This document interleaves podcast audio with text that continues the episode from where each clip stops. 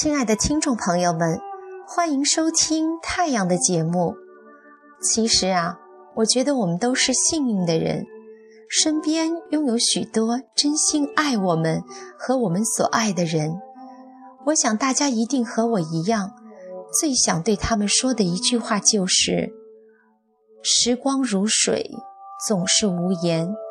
你若安好，便是晴天。”今天。就让我们来听听几位作家的心声。安妮宝贝在《蔷薇岛屿》中写道：“母亲散步，北京明亮干燥的阳光和绿树荫中清脆的鸟鸣，让人觉得舒服。”母亲说：“如果每个星期天。”你都能陪我就好了。我说会的，我要照顾你到老，带他去最好的餐馆吃饭。母亲不管到哪里，都只爱吃清淡简单的食物。带他去百货公司，给他买昂贵的护肤品，买他喜欢的绣花鞋和真丝裙，母亲都收下了。回到家里，却硬要塞给我两千块钱，我们差一点又吵起来。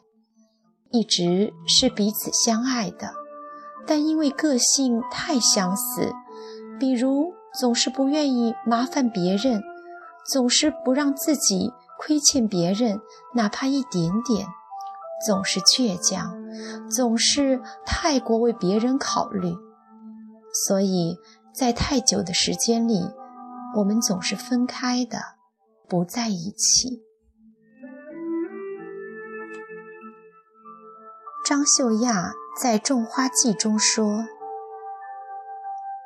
父亲微微佝偻着身子，频频俯视着衣领肩头残留的雪花，说：‘自从古城沦陷，不知情形如何。’”我和你母亲时刻记挂着你，只是火车一直不通。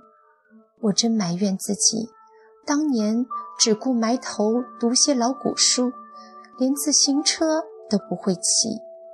不然，阿云啊，爸爸会骑自行车来看你的呀。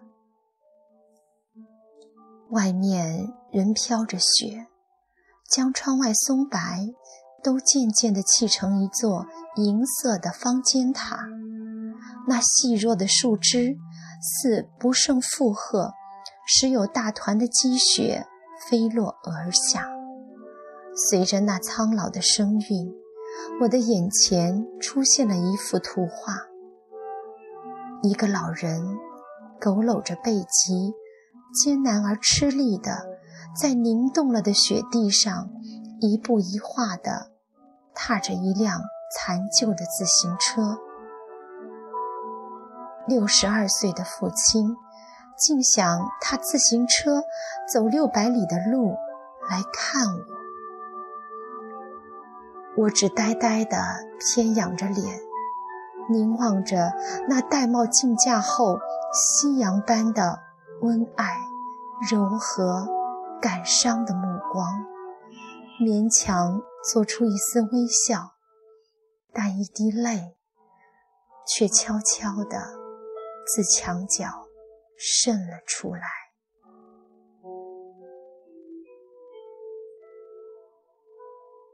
在陆小曼的《我愿跟你往高处飞》中，他对徐志摩说：“因为昨晚一宵苦思，今晨。”又觉满身酸痛，不过我快乐，我得着了一个全静的夜，静悄悄的，只有我一个人，只有滴答的钟声做我的凉伴，让我爱做什么就做什么，不论坐着、睡着、看书，都是安静的。再无聊时，单着想想做不到的事情。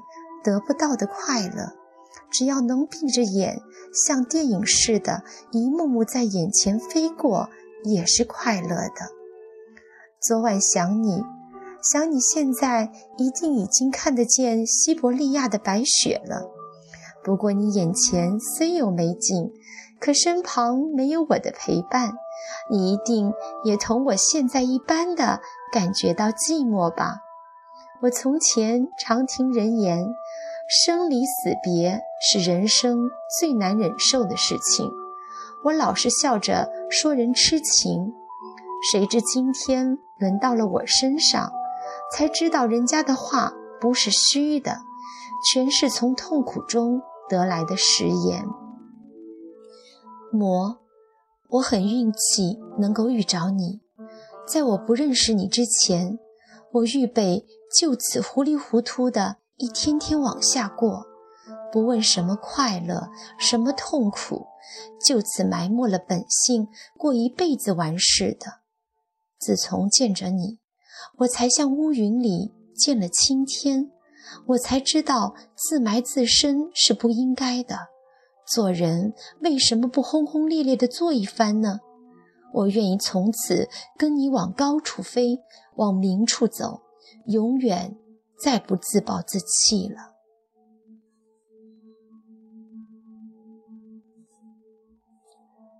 杨绛的《我们仨》中说：“我们仨其实是最平凡不过的，谁家没有夫妻子女呢？至少有夫妻二人，添上子女，就成了我们三个或四个、五个不等。只不过各家。”各个样儿罢了。我们这个家很朴素，我们三个人很单纯，我们与世无求，与人无争，只求相聚在一起，相守在一起，各自做力所能及的事。遇到困难，钟叔总和我一同承担，困难就不负困难，还有阿元相伴相助。不论什么苦涩艰辛的事，都能变得甜润。我们稍有一点快乐，也会变得非常快乐。所以，我们仨是不寻常的愈合。现在，我们三个失散了，亡者不可留，逝者不可追，剩下的这个我，再也找不到他们了。我只能把我们一同生活的岁月重温一遍，和他们再聚聚。最后，我想和大家一起分享一下前几天我写的一篇文章。爸，好想你。清明回来后。闲暇时光，脑子里全是您的身影，总是有意无意的，一遍遍的回想着和您在一起的美好时光。那一刻，我的心里就充满了幸福和快乐。在您四十岁的时候，您的第一位公主终于来到了您的身边。看着她那双明亮清澈、亮晶晶的大眼睛，你乐得合不拢嘴，就叫晶晶吧。现在晶儿也已四十出头了，中年的晶已过滤了童年里所有的眼泪和悲伤，留下的只是幸福快乐的美好片段。冬天好冷，我坐在爸爸的膝盖上，把冰冷的小手冲进爸爸暖和的棉衣袖子里，缠着爸爸讲我百听不厌的月亮的故事。月亮里有一座很大很美的宫殿，里面有许多许多好吃的水果，有甜甜的梨。有红红的苹果，大大的柑。爸爸绘声绘色地讲着，引得我口水直流。爸爸，爸爸，你不是说我有一位舅公公在北京当很大很大的官吗？官不是能吃吗？在温州话里，官和干是同音的。这年的我实在分不清楚。舅公公可以吃吗？爸爸被我的话逗得哈哈大笑，我也笑了。初中的我依然是个馋嘴的丫头，课间时肚子饿了，兜里没钱，拉上闺蜜圆，满校园的找老爸。到他办公室找，不在；到他上课的教室找，不是他的课；到操场边的实验室找，门关着。心灰意冷时，远远看见了那熟悉的背影，哈哈，有灯盏糕吃了。评上特级教师后的爸爸更忙了。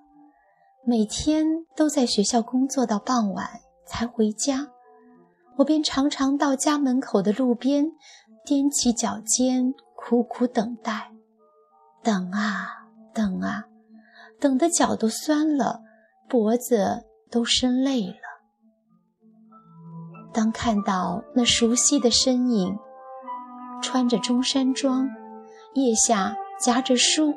弓着背，一个劲儿地向前走的爸爸，我的心便会一阵狂喜，急奔过去，投入爸爸温暖的怀抱。都是高中生了，还不好好学习，整天就知道看不三不四的小说，从来舍不得骂我的老爸，终于大发雷霆了。一边说着，一边气呼呼地来到我的房间，从书架里翻出了几本我藏在里边的小说。他拿起《成吉思汗》，重重地放到桌子上，大声说：“这种思想不健康的书，你怎么能看？”我低着头，老实的听着训斥，一边在心里不服气的反驳：“一代天骄，成吉思汗。”毛主席都佩服呢，怎么就不健康了呢？